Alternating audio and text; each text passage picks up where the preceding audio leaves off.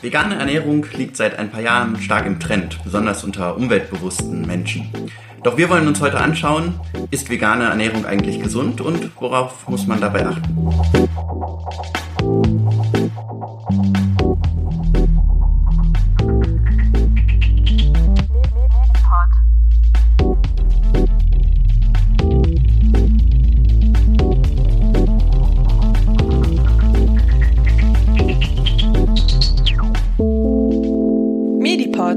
Der Podcast für Medizin.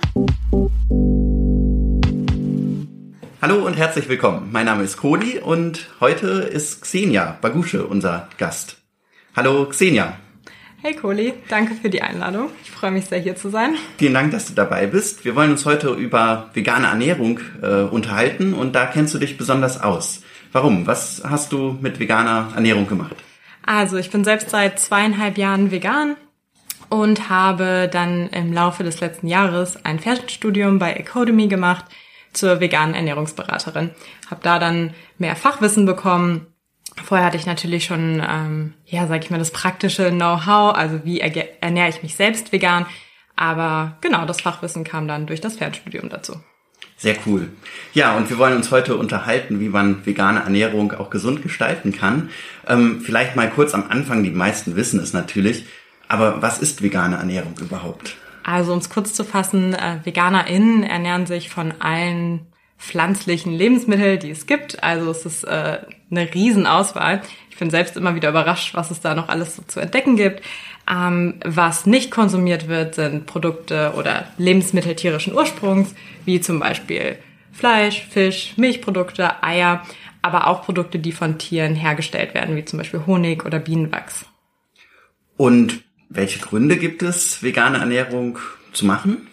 Also da gibt's äh, auch wieder sehr viele verschiedene Gründe. Ähm, ein Grund ist natürlich äh, der ethische Aspekt. Ich glaube, den meisten wird bewusst sein, wie die Tierhaltung heutzutage hauptsächlich abläuft. Das ist sehr viel Massentierhaltung, um einfach die ähm, ja die Menge an tierischen Produkten, die heutzutage auf dem Markt sind, herzustellen, müssen die Tiere in Massen gehalten werden was ähm, aus ethisch, ethischer Sicht natürlich etwas verwerflich ist. Ähm, und dann ein weiterer Grund ist die Umwelt, wie du schon am Anfang gesagt hattest, immer mehr Menschen äh, leben umweltbewusster und äh, da ist die vegane Ernährung äh, hervorragend geeignet, um Ressourcen zu schonen. Wasserverbrauch ist geringer, wenn man sich vegan ernährt, aber auch die Landfläche und die CO2-Emissionen können eingedämmt werden. Genau, ein weiterer Vorteil ist natürlich auch der gesundheitliche Aspekt. Die äh, vegane oder pflanzenbasierte Ernährung hat da sehr viele Vorteile. Es besteht definitiv ein Zusammenhang zwischen der Standardernährung in den westlichen Ländern und vielen chronischen Erkrankungen, unter anderem Herz-Kreislauf-Erkrankungen, Krebs, Diabetes Typ 2 oder auch Adipositas. Und was war für dich so das Ausschlaggebende, dass du dann Veganerin geworden bist? Also es waren definitiv ein Mix aus allen Gründen. Ähm, ich war vorher schon sieben Jahre vegetarisch. Fürs ähm, genau dafür war der Grund definitiv ähm, der ethische Aspekt, dass ich Tiere einfach super gerne mochte und die nicht so auf meinem Teller haben wollte. Ähm, und dann für für für den Veganismus habe ich dann mich hauptsächlich der Umwelt zuliebe entschieden, weil ich immer mehr mitbekommen habe, wie wie viel ähm, Einfluss die unsere, ja, unsere Lebensweise auf die Umwelt hat und dass da Ernährung einen riesen, riesen Anteil dran hat. Ja. Wie hat sich denn dann dein Leben verändert, als du Veganerin geworden bist? Definitiv positiv. Also ähm, es gab recht viele Veränderungen, also einmal direkte Veränderungen, die ich an mir beobachten konnte. Ich habe mich leichter gefühlt, ich ähm, hatte mehr Energie, ähm, was auch irgendwie selbstverständlich ist, weil man viel weniger der, oder der Körper viel weniger Energie für die Verdauung aufwenden muss. Ähm, wenn man sich pflanzlich ernährt, dann ist es grundsätzlich leichtere Kost, die schneller verdaubar ist.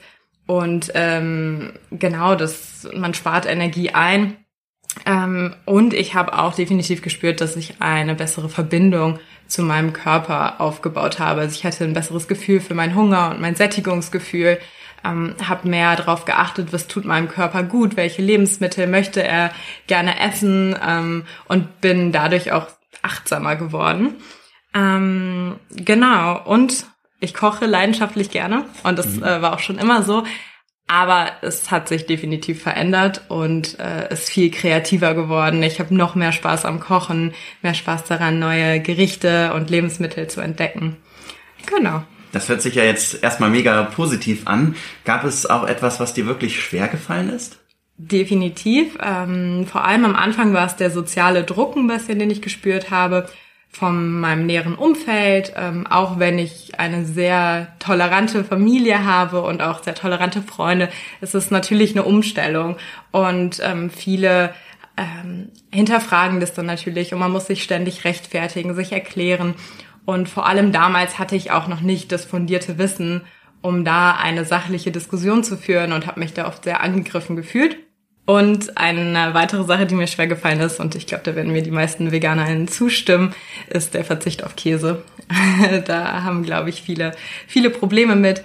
Aber es hat bei mir, glaube ich, so drei Monate gedauert und dann ist auch jeglicher Appetit auf Käse verflogen. Das heißt, es, ist, es besteht Hoffnung. Okay, also äh, da bist du drüber hinweg. Das ist noch etwas, was mir auch immer sehr schwer fällt. Meine Freundin ist ja Veganerin und äh, gerade äh, Gerichte mit Parmesan oder so etwas, das ist immer schwierig ähm, zu ersetzen. Ja, aber es gibt auch, also das ist halt der Faktor, in der Küche, der mir so viel Spaß macht, dafür selbst Substitute zu finden. Wie kann man das ersetzen? Ähm, und dann natürlich auch mit dem Aspekt Gesundheit. Genau, ähm, Parmesan, wo du es ansprichst, kann man ganz gut mit Hefeflocken und Mandeln machen. Einfach in Mixer, bisschen äh, Salz und vielleicht auch Chili oder Pfeffer dazu und mixen und schmeckt auch super.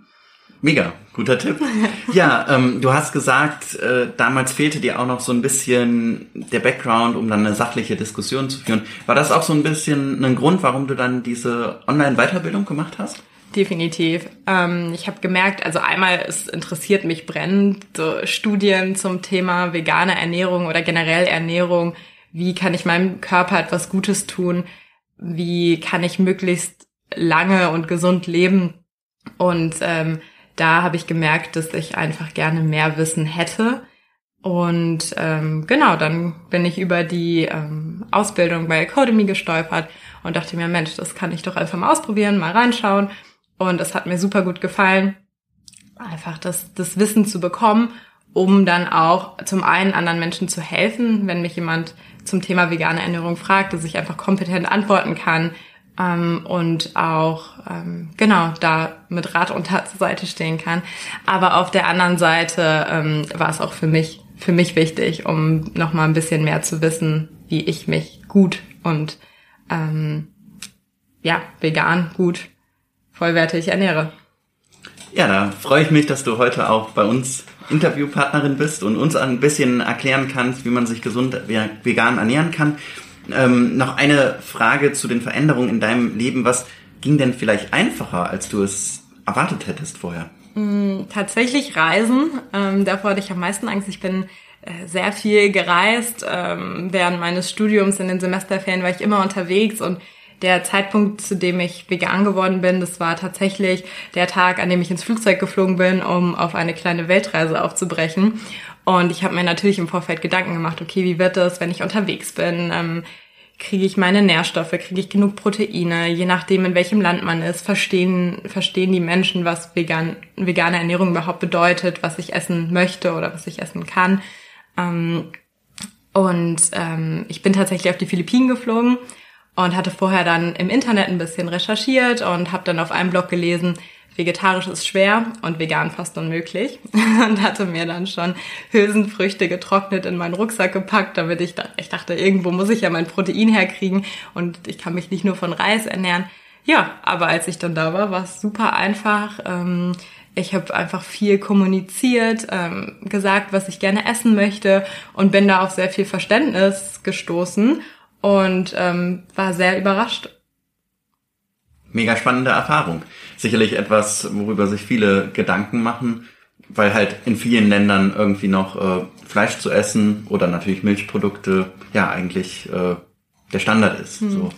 so auch natürlich bei uns noch äh, größtenteils, auch wenn sich das natürlich sehr wandelt in den letzten Jahren. Nun hast du gesagt, vegane Ernährung beziehungsweise pflanzenbasierte Ernährung mit vielleicht noch ein paar tierischen Produkten. Dafür gibt es heute immer mehr ähm, gute Studien, dass das wirklich so die gesündeste Ernährungsform ist. Aber es gibt natürlich auch ein paar Punkte bei der veganen Ernährung, auf die man achten muss. Was fällt dir da besonders als erstes ein? Worauf sollte man besonders achten als Veganerin? Genau, ich glaube, der meistgenannte ähm, kritische Nährstoff, nach dem ich auch ganz oft gefragt werde, ist Vitamin B12. Also woher bekomme ich mein Vitamin B12, wenn ich mich pflanzlich ernähre? Hierbei ist zu beachten, dass B12 ausschließlich von Mikroorganismen synthetisiert werden kann und ähm, daher nicht in pflanzlichen Lebensmitteln vorkommt. Aber auch in tierischen Produkten ist es nur enthalten, weil die Tiere Futter essen, das mit Vitamin B12 heutzutage angereichert wird. Früher war das im Boden enthalten, mittlerweile haben wir halt äh, nährstoffarme Böden, das heißt, äh, da ist kein B12 mehr enthalten. Das heißt, die Pflanzen, die wir essen, aber auch die Pflanzen, die die Tiere essen, haben kein B12 mehr. Deswegen wird da, ähm, genau, die Futtermittel werden supplementiert und das ist auch eine ganz klare Empfehlung, dass man als Veganer in Vitamin B12 supplementieren sollte. Okay, ja, und das geht ja inzwischen relativ einfach. Welche Dosis ähm, empfiehlt sich da so? Es gibt ja sehr viele verschiedene Präparate. Muss man eine hohe Dosis nehmen? Tatsächlich sollte man darauf achten, dass die nicht zu hoch dosiert ist. Ähm, es gibt da verschiedene Anwendungsformen. Es gibt Tropfen, es gibt aber mittlerweile auch Spritzen und es gibt auch äh, die Tablettenform. Und äh, da muss man aufpassen, dass die meisten Präparate sehr hoch dosiert sind und auch eine Überdosierung ist nicht gut. Ähm, empfehlenswert ist, einmal zum Arzt zu gehen, sich ein Blutbild machen zu lassen, zu schauen, wie, ähm, wie der Vitamin B12-Stand aussieht und äh, dann entsprechend zu supplementieren. Okay. Und ähm, ja, es gibt ja noch viele weitere Nährstoffe, die vor allen Dingen auch in tierischen Lebensmitteln zu finden sind. Ich denke da direkt, ähm, ich esse auch noch ganz gerne Fisch und ähm, da sagt man ja immer, die Omega-3-Fettsäuren, die sind so gesund. Wie kann man ähm, an diese Omega-3-Fettsäuren kommen, wenn man keinen Fisch mehr isst? Hm. Genau, also die Omega-3-Fettsäuren sind definitiv ähm, sehr ähm, essentiell für unseren Körper und die können auch nicht endogen synthetisiert werden. Hierbei ist besonders wichtig, dass man ein auf das richtige Verhältnis von Omega-6 und Omega-3-Fettsäuren achtet. Das sollte nicht 5 zu 1 übersteigen. Ähm, Omega-6 ist in der pflanzenbasierten oder veganen Ernährung grundsätzlich kein Problem. Mm. Und Omega-3, wie du schon gesagt hast, wird bei Mischköstlern meistens über den Verzehr von Fisch aufgenommen. Vegan kann man da aber ähm, Leinsamen, Hanfsamen, Chiasamen oder Öle wie zum Beispiel Walnussöl oder Rapsöl konsumieren, die alle ein sehr günstiges Verhältnis von Omega-6 zu Omega-3-Fettsäure haben. Mm, und wenn jetzt vielleicht einige sagen, gut, das sind jetzt nicht so die Lebensmittel, die bei mir ständig auf dem Speiseplan stehen. Ich mache es immer so, ich ähm, esse ungefähr einen Esslöffel Leinsamen pro Tag. Kann man sich morgens einfach gut ins Müsli machen oder auch in Smoothie. Schmeckt man kaum. Ähm, genau, aber tut dem Körper sehr gut. Dabei sollte man allerdings darauf achten, dass die geschrotet sind, weil der Körper die Schale nicht abbauen kann. Das heißt, wenn man die ungeschrotet zu sich nimmt, dann werden die einfach wieder ausgeschieden. Okay, ein sehr guter Tipp. Ähm, dann, wir haben uns hier bei Medipod und bei Mediclips auch schon häufiger das Vitamin D angeschaut. Das äh, nimmt man ja vor allen Dingen auch über die Sonnenstrahlung aus, äh, auf, kann das selbst synthetisieren. Aber ein gewisser Anteil kommt auch immer aus unserer Ernährung, und zwar aus der tierischen Ernährung. Wie kann man das äh, als Veganer in gut aufnehmen? Genau, wie du schon gesagt hast, Vitamin D3 wird über die Haut synthetisiert von tierischen Organismen und ähm, genau einmal von Menschen, aber auch von den Tieren. Deswegen ist es in tierischen Produkten enthalten. Pflanzen können auch Vitamin D synthetisieren. Das ist allerdings das Vitamin D2 und das ist zum Beispiel in Pilzen enthalten. Allerdings sollte man bei Vitamin D generell darauf schauen, dass man in den Wintermonaten aufgrund äh, der geringen Sonneneinstrahlung äh, vor allem in Deutschland oder unserem Breitengrad, äh, dass man da generell oft eine Unterversorgung hat. Also auch beim Mischköstlern ist das ein kritischer Nährstoff. Wir können Vitamin D bilden und speichern. Die Speicherkapazität hält ungefähr zwei bis vier Monate. Ähm, aber wenn man bedenkt, dass man von Oktober bis März kein Vitamin D synthetisieren kann, dann ähm, ja, sind spätestens im Januar diese Reserven aufgebaut, äh, aufgebraucht. Deswegen sollte man da auch supplementieren. Okay. Und natürlich auch immer gut auf die Sonne achten und auch in den Wintermonaten mal rausgehen und nicht nur in der Bude hängen. Wobei das nichts bringt. Nein? nee, es ist tatsächlich, ähm, es ist tatsächlich so, dass dadurch, dass der Winkel anders ist in den Wintermonaten, dass es gar nicht ähm, ausreicht, um es zu synthetisieren.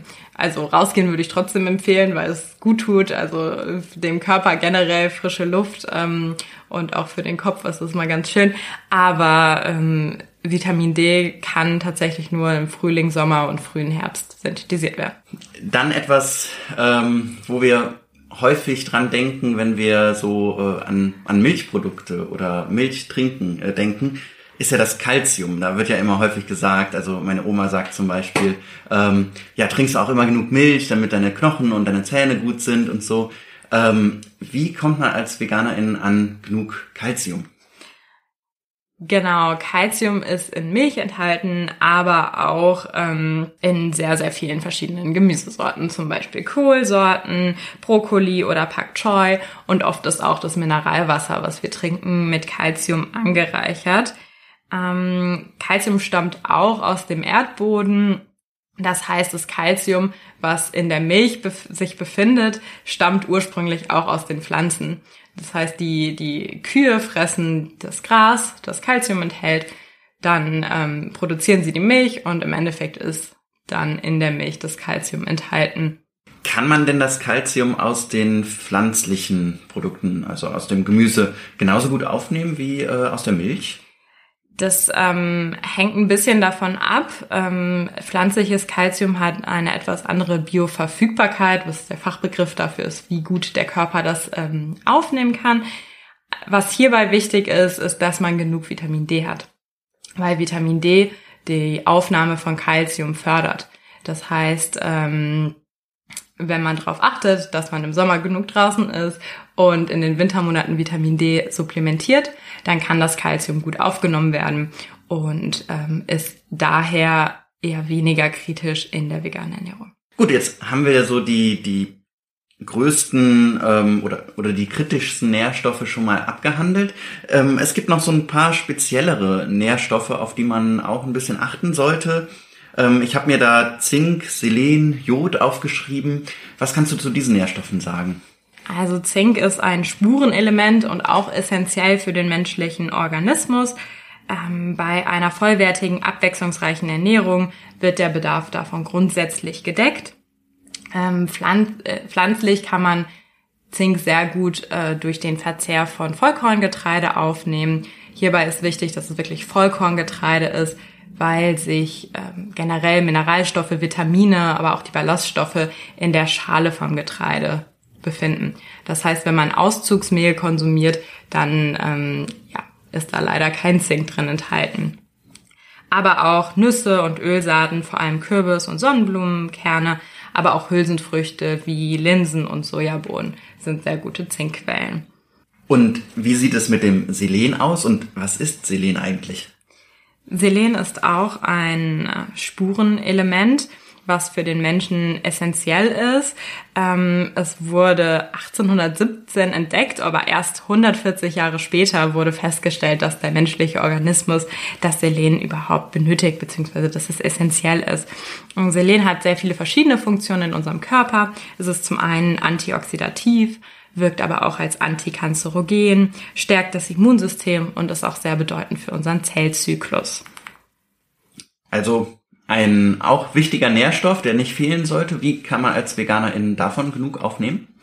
Genau, bei Selen ist das ähm, ähnlich wie äh, beim Calcium oder auch beim Vitamin B12. Das hat sich früher sehr viel in unseren Böden befunden. Deutsche Böden sind sehr selenarm. Das heißt, ähm, es kommt immer ein bisschen auf den Abbaustandort des ähm, verzerrten Gemüses oder ähm, genau Getreides an.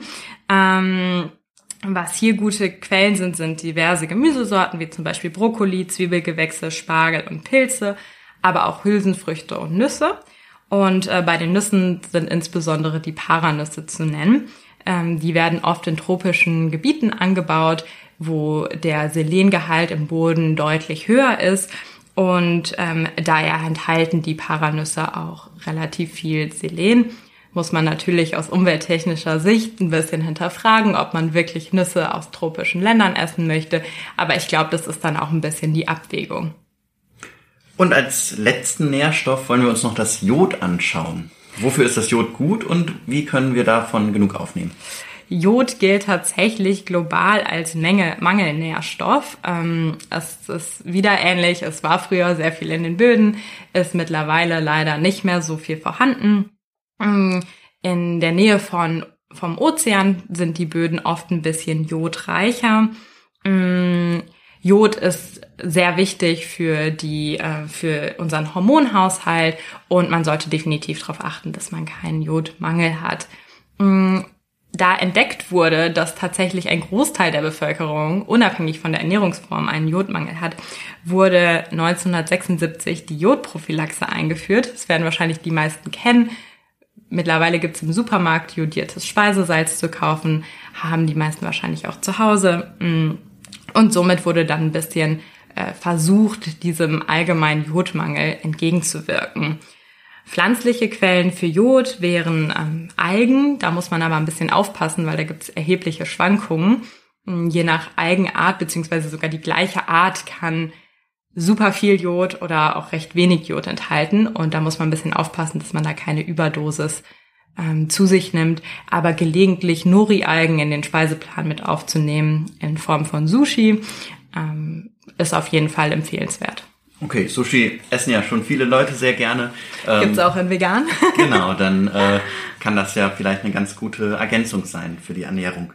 Ja, jetzt haben wir uns ja ziemlich viele Nährstoffe angeschaut. Vielleicht nochmal, um wirklich äh, kurz und knapp zu wiederholen, welches waren die wichtigsten, die man auch supplementieren muss? Also wo man eine Tablette oder Tropfen nehmen muss äh, mit diesen Nährstoffen drin. Mhm.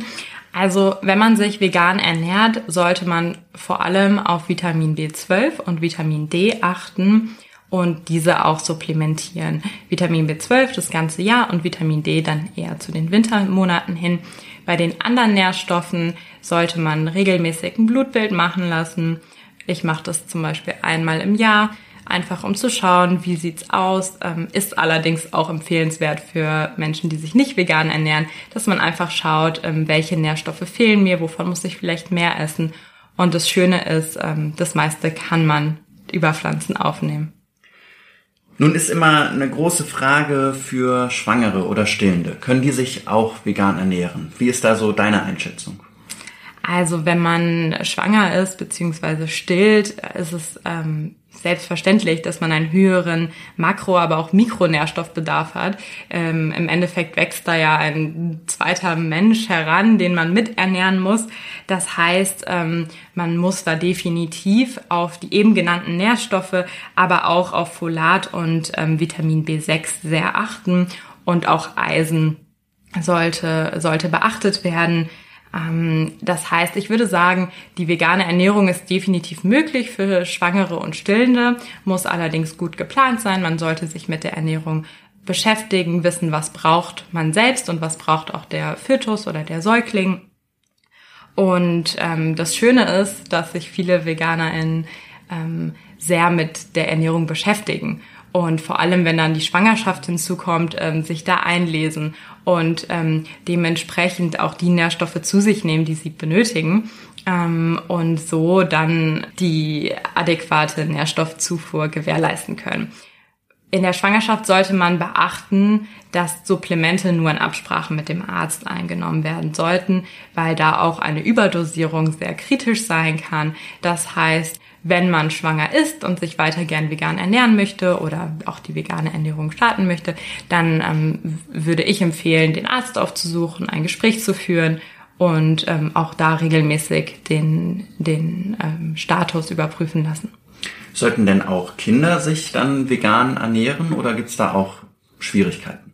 Mm, also da gibt es sehr viele verschiedene Meinungen. Auch die verschiedenen Ernährungsgesellschaften haben da ähm, verschiedene Positionen. Zum Beispiel die Deutsche Gesellschaft für Ernährung spricht sich dagegen aus. Ähm, die empfiehlt es nicht, sich als Kind oder seine Kinder vegan zu ernähren.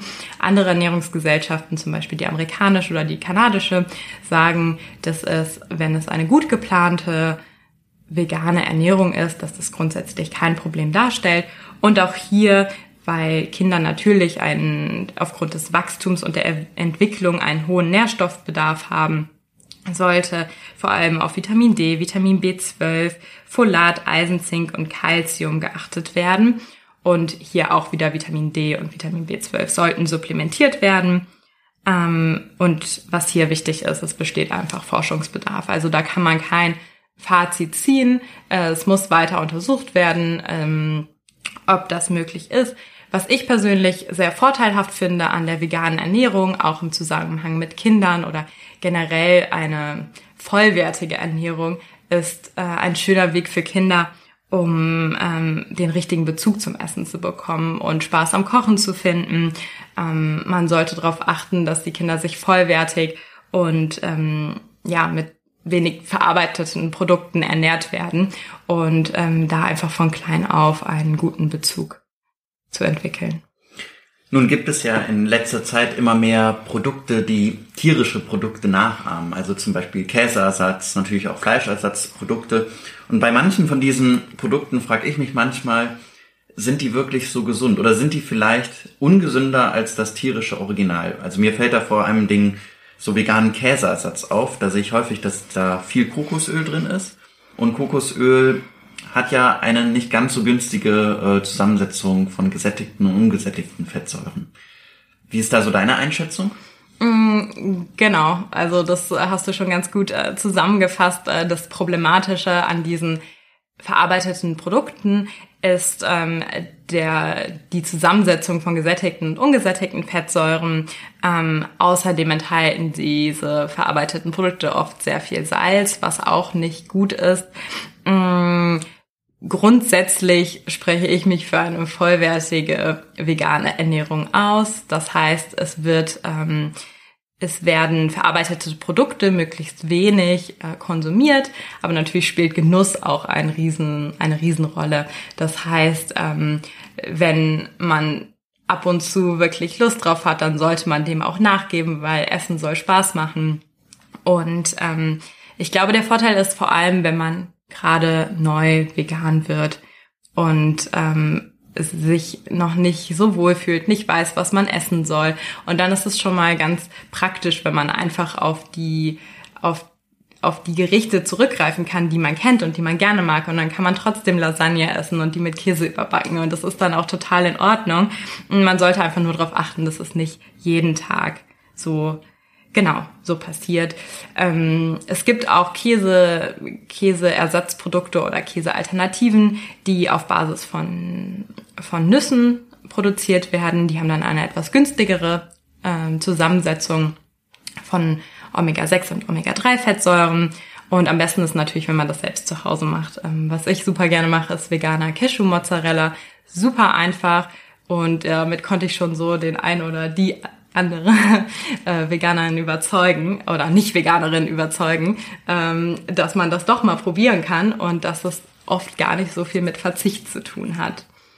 Wo nimmst du so deine Ideen her? Also äh, welche Tipps hast du da vielleicht auch für äh, neue Veganerinnen und Veganer? Wo können sie sich informieren? Ähm, also auf jeden Fall ähm, auch auf Instagram, da nehme ich sehr viel Inspiration her. Da gibt's ganz viele tolle ähm, Kochseiten, die man sich anschauen kann. Ähm, es gibt einen sehr schönen Blog von Zucker und Jagdwurst. Ähm, da gibt es auch ganz viele verschiedene Käsealternativen, die man selbst zu Hause herstellen kann. Ähm, dann auf Facebook. Was ich aber auch ganz gerne mache, ist zu veganen Picknicks zu gehen. Die werden ähm, auch genau in verschiedenen Städten im regelmäßigen Abstand ähm, veranstaltet. Da bringt dann jeder etwas Veganes mit und ähm, genau, dann isst man zusammen und kann einfach sehen, okay, was, was, ähm, was gibt's noch so, was, ähm, ja, was für Rezepte möchte ich auch mal ausprobieren und kann sich da dann austauschen. Und ja, mittlerweile habe ich auch das Glück, in einer veganen WG zu wohnen. Das heißt, wir unterstützen und inspirieren uns da gegenseitig, ähm, was natürlich sehr vorteilhaft ist. Ähm, genau. Also deine Erfahrung vegane Ernährung kann eine Herausforderung sein, aber auch sehr viel Spaß machen, habe ja, ich das Gefühl. Genau. ja, vielen Dank, Xenia, für diese ganzen Tipps. Ähm, es war ein super interessantes Gespräch über Ernährung. und vor allen Dingen vegane Ernährung heute. Ich denke, jeder sollte sich noch mehr mit Ernährung beschäftigen, egal ob er dann Veganerin wird oder ähm, ja, sich vegetarisch oder vielleicht auch mit Mischkost, aber möglichst wenig Fleisch ernährt. Wenn euch, ihr Hörerinnen und Hörer, das Thema noch mehr interessiert, dann schaut auch auf unseren Mediclips-Channel. Da machen wir jetzt die nächsten zwei Wochen auch ganz viel zu veganer Ernährung und erklären euch noch mehr Zusammenhänge zwischen veganer Ernährung und Gesundheit. Schaut da gern mal rein. Ja, Xenia, ich hoffe, dir hat es auch Spaß gemacht, heute Gast in unserem Medipod zu sein. Ja, vielen Dank für die Einladung. Es hat mich sehr gefreut, hat sehr viel Spaß gemacht und ich komme gern wieder. Okay, ja, vielleicht machen wir noch eine Fortsetzungsfolge. Wenn hier noch Fragen sind, schreibt sie uns gerne an medipod.lukas-kohlenbach.de oder auf unserem Instagram-Kanal und dann können wir das zum Beispiel in eine nächste Folge mit aufnehmen. Dann äh, wünsche ich dir und allen Hörerinnen und Hörern alles Gute und bis dann. Tschüss. Medipod. Jeden ersten und dritten Mittwoch im Monat. Überall, wo es Podcasts gibt.